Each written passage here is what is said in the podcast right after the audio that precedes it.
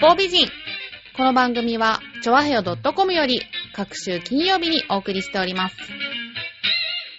この番組は、音楽、美術、スポーツから、ボランティア、地域活動などジャンルを問わず、多方面で活躍するゲストを紹介する番組です。タイトルの八方美人は、韓国語では褒め言葉で、多彩多芸、彩色兼備などという意味です。今回の多彩多芸なゲストは、ロックバンド、ジャックブルーの佐野さんです。よろしくお願いします。こんにちおー、嵐のような拍手がありがとうございます。ロックバンド、ジャックブルーのプロフィールをご紹介したいと思います。1987年結成、都内を拠点にライブ活動を開始。1989年 TBS のテレビ番組「イカ天」に出演しベストボーカル賞在宅審査員賞を受賞2007年にはバンド結成20周年記念ライブを行い現在は浅草橋を拠点に定期的にライブを開催しております上野アメ横センタービルの大型ビジョンワイズビジョンアメ横にてライブ映像が放映されております7時から22時の毎時12分と46分ということであ、それね、しょっちゅう変わるんで。あそうなんだだ からあの、はい1時間に2回は朝から晩までやってるんで。へー、すごいですね。はい先週行ってきたんですよええ、これを見に。あ、行ってきたのあのね行ってきたんですよ。 13日の間までちょっと休止中だった。 今週の月曜、ちょっと入校ミスで、あ、そうなんですか今週の月曜からまた再開してるので。また運が悪い。じゃあちょっとまた足を運んでみたいと思います。じゃああの、ジャック・ブルーがはい、イカ天に出場したっいきてなりいでうこすとかだったんで、 そうですね一番聞きたいんでね、最初に持ってきましたけど、じゃあその話を詳しく教えていただきたいんですうーがんと、まあ、にちょうど結成してはいすぐくらい、ちょうど、あのー番組開始が、うん。確か何年だろう何年かちょっと調べてくるの忘れちゃったんだけれ ども番組開始のねえー、と番組が冬に始まってはい1月か2月に、うんその年の6月に出たんだけどまだ全然番組も知らなかったし知らないうちに決まってたんだよね出るのが多分その時まだそんなあの一般応募とかもなくてうんライブハウスとかあースタジオとかそういうところから多分バンド探してもらって出てたんじゃないかなっていうあなるほどねまだその頃はへーそれで行ってえっ、ともうあれよあれよという間に日比谷シャンテ、はあ今はなしな今あんのかなあ、でもそこでやってないんじゃないでスすか。タジオはもうないのかな、うんそこ行って、ね、撮って、うんで土曜日にもうすぐ3日後か2日後か3日後にオンエアの日だったのあなそうですかあ収録は別の日にあもっと前かなまあその辺はもう何十年も前だからうんわかんないけどとにかくねあのあれよあれよっていう間に決まって、へー出て、出た出る頃にちょうど盛り上がってきたのかなあ番組がそうですかそんな感じでで収録収録の時あれだ本番の日に生放送なんだけど、うん行ってちょうど大学卒業した年で行ったらね大学の同期の子があのそこの制作会社に行ったらしくあー、ばなったるりほっど。て感じでへー、あ、偶然なんですか偶それ然偶然あそうなん いでてすかなんでいるのって感じ まあ卒業したばっかりだったんだけどおーそういうこともあったりしてへーまあね、いろいろそのその当時うん盛り上がってきた時からかな賛否両論あったけど、いろいろまあブームってことね。まあそうですね。うんまあでも、マイナスにはならなかったかなと、あー、プラスの面の方が恩恵もいろいろあったしあそうですかうん例えば、例えばまあねいろんな周りの大人の人たちがねい見いたよって話を持ってきて、まあ半分乗っかりかけたこともあったり美味しいところだけもらったりしたけど結局はまあうーんと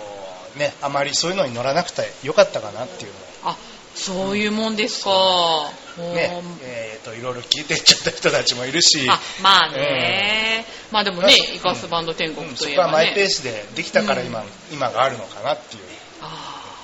ーなるほどあの時こうしとけばみたいなのもはうある、うん後悔はないって言ったら嘘かもしれないけあどーでもまあ結果オーライでうーんいろいろあったけどねで、まあ、ほらもうこれだけ出すとはねイカ天イカ天っていうのもあんまりみんないい感じはしなかったし本人たちは、あそうなんですか、うんだけどうんもうなんかそういうのも吹っ切れてうん利用できるものは利用した方がいいかなとかあー思うしだから最近そのアメ横のその PV 流してるところにも、はいやっぱイカ天っていうワードはテキストは入れたいなと思っててあーなるほどそういうの入れたりとか、うんあまりその辺はこだわらなくなってきて、あー イカ天様様様様じゃないな様くらいあ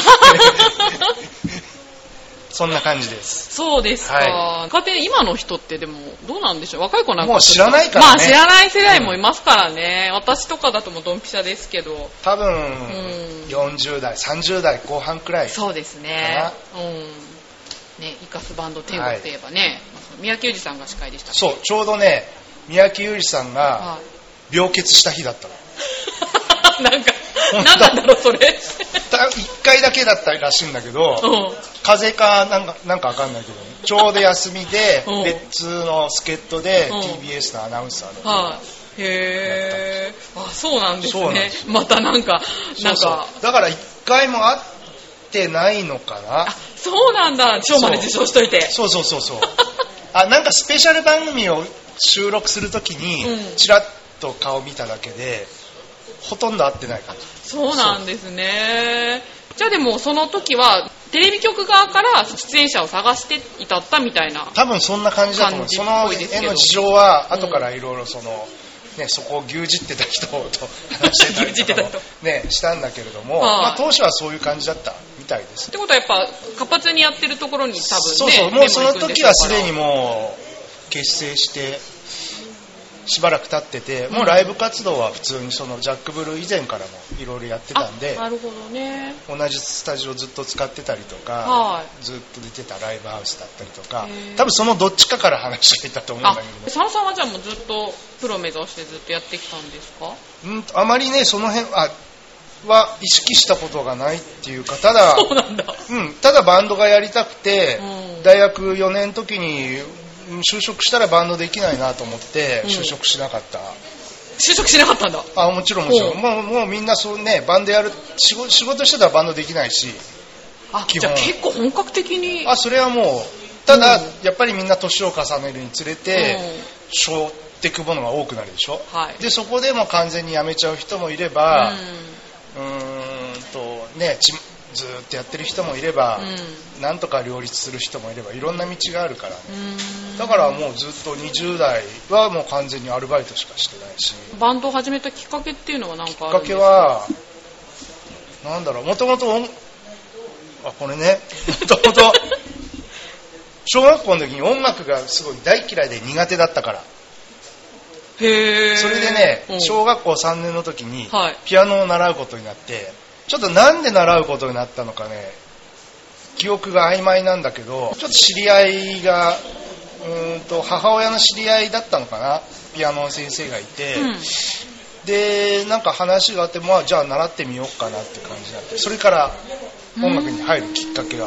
あれ、今ってベース。 ベースなんだけど、キーボードだもやってるんだっそう、だずっとね、あのーそう、ちょっと待って、そっから追ってく から。それでね、真ず面目っでと、すねうんあの、はいピアノ習ってて、はい。中2まで普通にクラシックピアノ習ってたんだけど、はい中学2年の時に、やっぱりほら、あの、ビートルズ、ローリング・ストーンズに始まって、あーなるほど。あ、中二の時なんうだ。ん、中1かな、中1か中2の時に、うんで、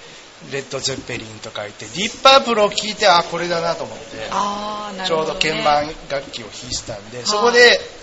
ピアノやめて、うん。バンドの方に行っちゃった。へーそれが良かったのか悪かったのか分かんないけど。いやー、よかったんででしそょうこね。からずっとキーボードやってて、キーボード人口って少ないから、うん。うん。やっぱりあのーそういうところは恵まれてて、割と年上の人とバンドやることなんて、中学生の頃から。だからもう高校2年くらいから、ライブハウスとかでやるようになって、うんまあその、それとは並行して、ちょっと音楽的な趣味がどんどん変わってきて、キーボードを入れるような音楽じゃないのが好きになってきてね。あれ、そうなんですか。うんであららそれでベース始めることになってベース始めたのが高校3年のもう卒業するくらいギターにはいかなかったんでギすタね。ーはもう並行してずっとあ、ギターも弾けるんだ。うんうんへーすごい。ギターがね確かね中小学校6年の時かなフォークギター買ったのが買ってもらったフォのーがクギターか。え、そそうそうそうういう世代そういう世代あよりもうちょっと下かなですよねフォークブームの人たちよりちょっと下あーじゃあ、すごく、ませた子供だったんですね。あのね、小学校の時の担任の先生が、まだ浦安来て間もなかったんだけど、はいその時まだすごい人数が少なくて、うんで担任の先生がね、あの、私物でね、楽器をすごい持ってたのよ。あの、クラシック系の楽器から、うんもうドラムとか、はエいレキギターとか、そういうのまで、それをね、その、やらす、やらせてたのよ。あ、生徒に生徒に。えな、何賞ですか、ちなあみとに。三宅川賞。宮城合唱。第一期卒業生あーそうなんだあー、そうそうなんですね。そこでね、そういう楽器に触れるようになってあ、ら。はい。だからいろんなことがこう、同時進行できて、今の私があるのかなと。ほーそれもすごくきっかけだったね。バンドとか楽器とか、うんそうピアノ以外、ピアノのレッスン以外の音楽に関して。えーでも音楽が嫌いっていうところから随分とまあ、そうそうそう、嫌いっていうのはやっぱり苦手だったから嫌い。苦手だったんで、うんおすごい音痴とかそういうことですかじゃなくてもう音符が分からなかった。あーままず授業についていけない。小学校1年、2年の頃。あ、そういうことか。そうそうそう。で、周りの女の子なんかピアノ習ってたりすると、もうあーまあねねオルガン弾いたりとか、あ、すごいなと思って。あーあそっからそうでいうす。感じなんですね。そうですえーでもなんか人の人生ってどこでどうなるかわかんないですね。で、まあね、キーボードやったり、ベースやったりとかっていう、話に戻るんだけれども、うん楽器がやりたいんじゃなくてね、すごくバンドがやりたいっていうのがあって、うん。だから楽器へのね、あのこだわりとか個室はないのあ、そうなんただ。またまベースやればこれでバンドメンバーギタリストなんかいっぱいいるじゃない歌いうっぱ人いいもいまるすし、ね。うだんか、らそういうとこであベースかなってあーあんまりいっぱいいるのそうはちそょっと。うそうそうああとほらなんていうんだろうキーボードやってた時にすごく嫌だったのがバンドが見えないっていうか自分が弾くことに一生懸命になっちゃってあーえ、パートによって変わるもんなんですかどうなんだろうそれ多分多分俺だけかもしれない けど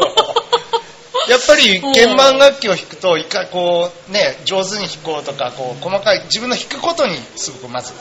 あ、集中しちゃうんですか、ねへーそれがね、すごくね、やってて、ね、まだ十何歳だったんだけど、うんいや、もっとこう、ロックバンドがやりたいなっていう。バンドがやりたかっそれはやっぱりもう憧れとするアーティストがいてこんな風になりたいみたいなところからた。うーん、そうだね、やっぱりね。いあーろんなの聞いてきて。どんなアーティストが一番影響を受けてるんですかなん一か番目影響指すところとかあるんですか目指すっていうかね、やっぱり時代時代によって聞いてきた音楽ってすごく違うの。最初ビートルズとかから入って、はい基本の、うん、で、ローリング・ストーンズ同時に聞いて、ディープ・パープル、チェッペリンとかさ、ハードロックに行って、でずその後ね、こう、ヘビーメタル、ああ、うん洋楽が多いんですかうそう、もうずっともうメタル小僧だったから、挑発の。 あそうなんだ、えー、当時の写真とかないんですもかうといや、当時の写真結構検索、あ、でも検索しても出てこないかな、その長い頃は。イカ天の頃は髪の毛切っちゃったから。ああそうなんだ、へーだからこう、浦安の、今でね、挑発って珍しくないけど、多分浦安市内で俺だけだったはず。人口の少ない当時。 い見たことない他 に。その世代で髪伸ばしてロックやってたっつったらちょっと不良の部類というかそう、うん、不良かも、不良っていうかね、なんだろう、その頃に、えっ、とね、髪染めたりとか、うん例えばピアスとか、そういうのは、うんバンドマンかヤンキーどっちかしかいない。そういう時代ですよねで、バンドやってる人なんてね、やっぱ原宿とか新宿に行かないと見かけなかったから、ド浦安じゃ物足りなかったんじゃないですうんかちょっといや物足りなかったっていうか、ちょっと肩身の狭い思いをして たっていうかあそうですか、ね今はねね、今ね、そんなね、うんみんなそういう人も多いし、うんバンドやるって言ったって、ね、そそんんなな悪いことじゃないし、うん高校生なんかもね、普通にね、うんうんしかもライブハウスもそうでしょ、すごく健健全じゃないけど、割と高校生だってね、あいますよねなんか普通に、あのなんだろう、卒業記念ライブとかやっちゃっうんたりとかね、うんうんうんやっぱライブハウスってそういうとこじゃなくてすごくなんていうのいかがわしい場所っていうか、うん子供が入っちゃいけないような場所だったんで、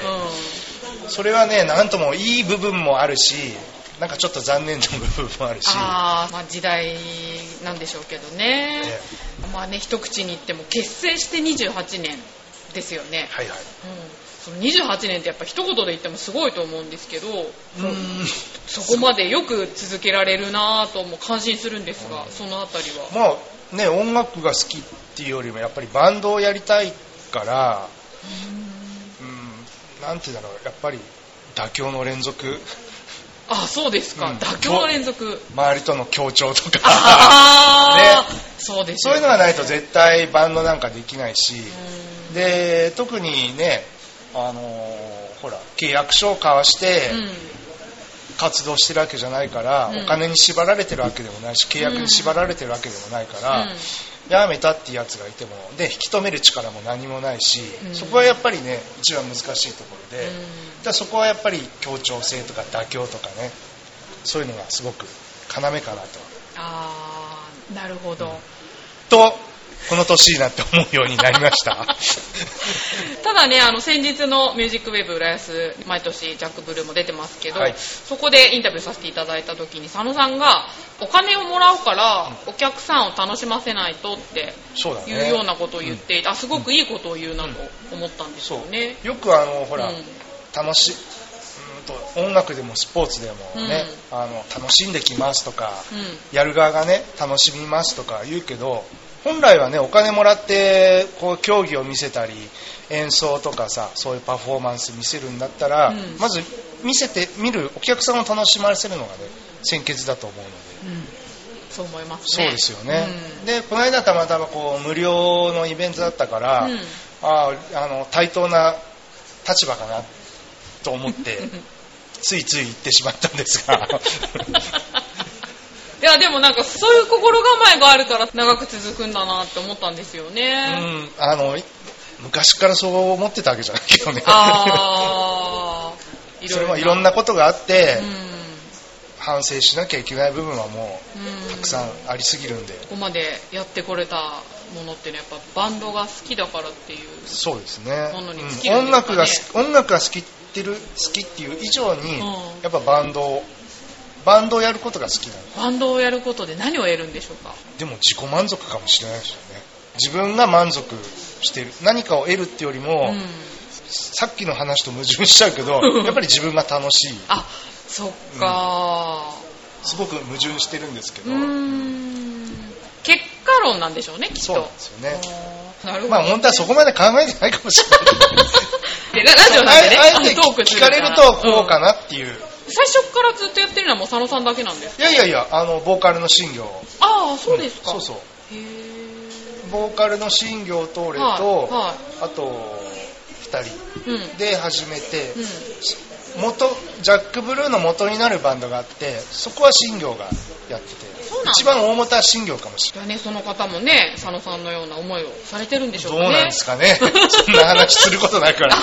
人生の半分以上ですもんね28年ってそうあそうだね今ねですよねうん今49歳なんで、はあ49歳うんなのか、昭和40年生まれ、もうちょっと若いと思ってた昭和40年、うんもうこともうすぐ半世紀ああそうかいいですねお若くていいやいやいやつまでもやっぱ好きなことやってるからですかね好きなことをやりすぎ たかなそんなこと言ってますけどちゃんとしたパパさんなんですよ佐野さんはそうですねまあうん一応ねねなんか娘さんもねライブハウスに行っあて、のね心配されてるブログがありましたけどああいや心配じゃないけどね別に 今健全な場所だからそうですね。じゃあちょっとジャック・ブルーの曲のこととかもいろいろ聞いてみたいんですけどう、曲はでもオリジナル。うんそうですね基本的にはただこの間みたいなイベントとかだとね、はいうん割とカバーやったりとか最近そういうのも多いかもしれないあんまりこだわらなくなるなるほど。作詞作曲担当とかって決まってるんですかえーとね大体新行が C へでー私佐野が曲っていうのが一番多いかなあ、そうなんです。あとはまちまち、えー、と一人でうん詩も曲もっていうありますし、曲作りとかその辺って勉強したんですかいやいや いやそんな大したなもんじゃない から勉強は全そう然なあのーなんだろうまあ俺はねピアノ習ってたから譜面とかそういう基本的なことはあれだけどでもうん曲作るのに楽譜は何5000譜出して曲作るっていうとさイメージ的にね、ギター持ったりピアノ持ったりして、はいでこう五線譜がこう前にあって、うんなんかこう書きながらやるでしょあーでもそんなことやらないから普通あ、そうなんですか多分どうやってやるんですか多分、うん、あのーちょっとこう弾きながら頭に取り留めといてスタジオ行ってダーってやって忘れないんですかそれ。コードくらいは書き留めとくけどねあっていうのが理想だったんだけれども、うん週に何回もスタジオで集まってた頃ははそこから組み立てていくっていう、うんそれがやっぱりね今みんなほら仕事の方のウェイトも大きくなったあんでなかなかそういう機会を頻繁に作れないんで、もう簡単に自分で全部やってデモテープみたいな音源作っい。て、で聞かせて、うんそこからあとはお任せでうん組み立てていくっていう、パターンが多くなっちゃったかなちょっとあまり面白くはないかもしれないんだけれどもどうしてもそういう感じ今ってあの打ち込みで結構作ってる人とか多いじゃないですか、はいはいはいその辺のいやそういうのは全然あ打ち込みってせいぜいあのドラムは家で叩けないかあら、うんドラムだけ打ち込み使っう、てあとねギターとベースちょろちょろっと弾いて、んうんでそれに合わせてスタジオでちょっと歌ってみたりとかスタジオで、あまだそんなうん入って一人で歌だけちょっと撮って、うんそれを聴かせたりとか、へーそういう感じあそうなんですそうね割とデジタルものね興味はあるけどやっぱその辺はちょっとうまく乗っかれないかなって 打ち込みで曲作るってどうやって作るのかなってそうなんですか、なんかやってそうに見えるかいらやいやなんかね便利なんでしょ勝手にらし作いっでてくすれるねのそうがそうそうちそょうっとね弾いたらちょっ勝手とにそれ参考にはねなる違うかもししれないねやってる音楽的にもねへーまあ、それにはそれの良さもあるんでしょうけどね、やっぱりちょっとそれだとどうしても、そうなんですねうん、簡単になっちゃうからっていうのは聞いたことありますけどね、佐野さんあれ、ね日芸出身なんですよ日ね大芸術学部をおかげさまねで卒業させていただ頭いいて、いんだいやいやいやいやそうブログがとっても面白いんでね私ちょっと佐野さんのブログのファンなんですけどあありがとうございますブログで食べ物紹介したりとかあーいろいろされてますけどあれは やっぱね飲み食い好きだからなるほど、うん、後からら聞かれるかなと思ったけどね、はいやっぱストレス解消なんだよね飲んだり食ったりどっか出かけたりとあかー好きなあんまりこう家でじっとしてるのは好きじゃないんで、はいどっかん食べに行ったり飲み行ったり出かけたりとか、そういうことでうん日常から解放されたいなって、おー最近良かったところは最近良かったところ最近それ考えてなかったねえ最近良かったとこ えろ大丈夫そんな考えないで喋ってくださいよ浦安はねあの、メトロセンターにねズメ缶っていう立ち飲み屋があってね缶詰、缶詰、缶詰じゃない、ズメ缶。ズメ缶缶詰売ってるんですかいや、缶詰とは全然関係ないの。関係ないんだ、うんはいズメ缶っていうね、安い立ち飲み屋があって、そこ他に結構何か所かお店があって、はい去年くらいかな、浦安に進出したのが。あれ揚げ物のお店あ、違う知違らないとはまた違う。ううん、そこのね、隣、隣の隣あが、隣隣。 あそうなんだそこはね、浦安に、こう、立ち飲み不毛の地、浦安にね、よくぞ来てくれたっていう感じで。へえあ立ち飲みとか平気なタイプなあ、んです平ね気平気。割と逆に立ち飲み、一人で立ち飲みっていう方が気軽でいいかなって。一人で立ち飲みなんだ、うそうそうそうそう。えー人と時間合わせるのも大変ですそもうんねそ うそうそう。あ、それで思い出した。これ終わった、終わったら一人で行こうかな。あそうなんですね、えーっとこれまでに影響を受けた本とか映画とかテレビあとかのね、本あんまり読まないんだよね。あそうなんですか読本んでそうに見えるけど 本読まないし、あとね、映画もあんまり見ないし、 あそうなんですテレビも見ないのね、あまり。あ珍しいですね佐野さん世代でテレビ見ない人テレビはね、今ほとんど見な見いるか時間がなな。いいとかやいや、あの、今ね、あの、ハードディスクレコーダーっていう便利なものがあるから、うん取りためるんだけど、うん結局毎週見るのはね、アドマチとね、タモリクラブだ け。また濃いなぁ、でね、強いて言えば映画ね、クロスロードっていう映画があって、 えー、どんなのえっ、とね知ら、あないの、ベストキッド知ってるあわかんないですすいませんラルフマ私もそんな映画見、てラルフマッチョっていうね、子役で出てて空手の映画だった。うーん1900年、これ何年だろう。87年。そんなちゃあ、もっと前かうんな。クロスロードがね、87年。ちょうど大学4年くらいの時だったかあわらかる、それってね、あのーロバート・ジョンソンっていうね、実在のこうブルースシンガーがいて、うんあのーその人をモチーフにした話なんだけれども、えー実話ですか実話と物語半々っていう感じかう。なんすごい伝説の、もう、ブルースの元になった人っていうか、あっていうことは今のポピュラーミュージックの大元だからね。ーへーで、エリック・クラプトンとかねあ、ローリング・ストーンズもはい結構いろんな曲カバーしてて、そうでね、なんだ29曲だけ残してるのね。もう戦戦中戦前くらいの人かな、アメリカの。へーで29曲レコーディングされた曲があって、うんその映画の中でねその30曲目を知ってるっていうねそのロバート・ジョンソンのうんその相方だったおじいさんをその主役の少年が探し当ててねで一緒に旅するんだけどで結局そのねあの30曲目はねそのおじいさん知らなかった30曲目はお前が作るんだよって感じで 終わるんだけあーど、そこでね、結構ブルースとかね、そっちの方に、ちょうどそういう方に興味持ってた頃で、へだーから割とそういう、なん、なんつうの、土着な音楽っていうかう、んそういう方にだんだん好きになってって。へルースあんまり聞かないな、うんどういうなん感じまあなんだろう、まあいろいろ、うんあのー検索してみればこういうようなそうですねなってでもとにかく今のねそういう音楽ポピュラーミュージックの大元になってるへでえ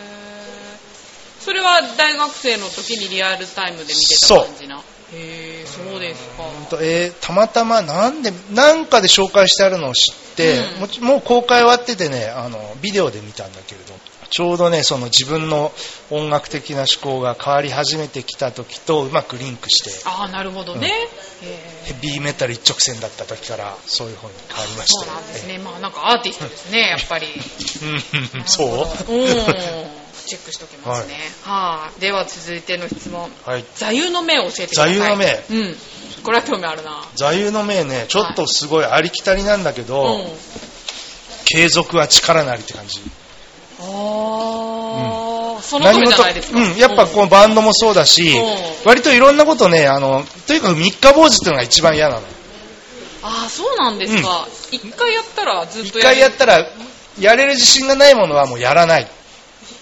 やるんだったら、やる以上はもうしっかりやりたいなっていうの。へーそこはね、すごくいつも思うことで。なんか途中で、み三日坊主ってすごいかっこ悪いじゃない。まあね、ううんん。座右の銘っていうかね、一番嫌いなこと、あの、三日坊主。あ、そうですか そう。え、なんかでも、ごめんなさい、ちょっと意外かも。あ、そう。うん。いいやって、やっちゃう感じに見えなくもないけど。えーっじゃとあ、ね例えば続いたものって。続いたもの、やっぱバンドでしょう。まあ、それはすごいですよね。なんだろう、いろいろあるよ、あのーつあつ禁煙続いてるし、あ、そうですか。禁煙はどれぐらい続いてるん禁です煙かも5年くらえ、い、すごい。それまで何回も挫折してるからね、うんうんはあ、あでもそっか、サンさん歌は歌わないのか。そう、あじゃあ、まあ別に禁煙する必要もないんですよね。いやいやいや、もう今、禁煙の世の中だし、あまあまあそうですねそううんあと続いたなん、何かをでもね、続けるっていうの、続けることがすごい好好きっていうか、あ、そうなんだ。うん偉いですね。あの続けることでう、んマイナスを感じたことが一度もないし、へー何かの足しにはなるなと思やった人ならではのお言葉ですって。ね。はいぜひ私も見習いたいですね、それは。じゃあ続いて次。ライバルはいますかライバル、ライバルね、昔はね、やっぱおこうバンドやっててライブはい出るでしょ、はいはいで一緒に、まあ、ワンマンじゃないからうん何番か出るんだけど、うんそいつらみんなライバルあと思ってたんだだけど、うん。うん最近はあまりそうライバルとかそういうことは考えなくなったね音楽以外の部分でも。人前に出る以上は、うんそういう気持ちでないと、そうなんだよねうん。本当はね、すごい、どんなところに行ってもライバルし、ライバル心っていうかね、うんそういう気持ちを持った方がいいのかなって思う時もあるんだけど、あまり、そういうのは持たなくなっ自分の中でもう消化できるようになったってこた。と消なのかな、うん消化できるようにな ったのか あ、手振ってくれてるのはさっきの出演者の 方ですね。な。なそう、ギラギラした感じがなくなったって言っちゃえばそれまでなんだけ ど、うーんまあそういう気持ちがあった上でこうなったのかもしれないけれど、とにかく全員的だったんじゃないのかな、多分。あやっぱ尖ってる感じだったんですかそうそうそうちょっと近寄りがたい系の。近寄ってほしいけど、ん近寄ってくれなかったりとか、 わざ、やっぱりそう拒絶してたところもあるし、そう、もっとみんなと仲良くしとけばよかったなってい音楽やる人はそういう人多そうな気がしう。まね、すそれがなんか、うん、かっこいいって錯覚しちゃってる部分もあったんだ。なるほど、うん当時の自分に、今自分が何か言うとしたらどういうえっこととを言いねますか、、あのー、なんて言うんだろうなもっとな、みんなと仲良くしなさいって感 じ。あんまり生きがらないで。 なるほどね、ははいい。ありがとうございます。じゃあ、あともう一個ぐらい行こうかな。じゃあ、佐野さんのパワーの源は何ですパかワーの源はね、まあこれあ当たり前だけど、やっぱこう、ファミリーじゃないですか。おおなるほど、うん家族。素晴らしい。まあ家族がいて、ね、食わして、育てて、そういうものがあるから、今の自分があると思うんですよ。やっぱ行き着くとこってそこなんできすつかくね。とこは誰でもそうだと思うんだけれどもねあ。、これ、うん、まあ、独り身の人はじゃあどうするんだって言われたら もう返すこともないけど、あでも親がねうん、そうそでう。すで、ねやっぱファミリーじゃないのかね。うんあーじゃあ、あと一問一問だけいきましょうか。ははいい。じゃあ、最近の関心を教えてください。関心はい。これもね、多分えって思うかもしれないけど、はやっぱ健康健康じゃそうなでいですすかか。うんやっぱほらあのーやっぱ一番きっかけは、うんあの新業ほらあの、は癌でうん。大手術してえ、あ知らなかった知らないですよ。あのいつもう何年前だろ4年前舌がん舌をねほとんど切除してるのだからやっぱり今喋りにくいし滑舌悪い状態なんだけどえ、あれ、防寒そうえっ、とねいつだろう何年前だろう4年あそこのウェーブでやるようになった年かなその前かなあ、じゃあ結構最近ですね。震災の年だあー。震災の年それで四年前うんそれでもう死ぬか生きるかだったからねあうん、やっぱそう、あとやっぱり周りもね、こう病気になったりとか、はい死んじゃったりとか、うんで、そういうの見てると、やっぱりね、生きて、生きてなきゃできないし、死んじゃったら何もできない、できないからね。うんだから、なんだろうな、ロックバンドって不健康でさ、うんなんかそういう方がかっこいいみたいな変な誤解が、はいうんはいあの周りは思ってないかも、やってる本人たち、うん思うわけよ、やっぱり。ん若い時なんか特に。うんうんだけどあの死んじゃったらできないしさ健康じゃなかったらできないそし、うですね入院しちゃったらできないしね、はいそれはすごく思うよねそれこそねあの昔の自分に言いたい健康そをう意識しろと。そうそうそうそう本当ねそれは思う、あうーん、やっぱかっこいいわけがなんか酒飲んだくれてさああーの不節制な方がうんロックっぽいでしょ、そうでですねもそんなの大間違いだからさそんなことしてたらねあの体が資本だから、かといって別に健康オタクなわけじゃないけれども、うんうんやっぱり死んじゃったら何もできないから、うんうんその辺はねすごく感じますね、あうんあちこち悪いところもこう出てくるしさあーうん年齢的にー まあね、なんだっけ、佐野さんのブログだっけ、その、に10代が夜更かし自慢で、20代が寝てない自慢、30代が忙しい自慢、40代が病気自慢。そうそうそうそう よくあるよね名言だなと思いましたけど、まさに。そうそうまさに今もう病気自慢だからね 最後は健康ということでね、ぼちぼちちょっと時間の方も来ましたんで。はいはいあ告知でいいんですかもどうぞどうぞ。はい。常にウェブサイトの方更新してますんで、えー、jackblue.net ではい。えー、といろいろはい調べてみてください、ということです、はい。じゃあ、ジャックブルーのホームページは、チョアヘのサイトにもリンクしておきますので、はい、興味のある方はぜはいひアクセスしてみてください。はいということで、お相手は私、めぐみと、本日のゲスト、ロックバンド、ジャックブルーの佐野さんでした。ありがとうございました。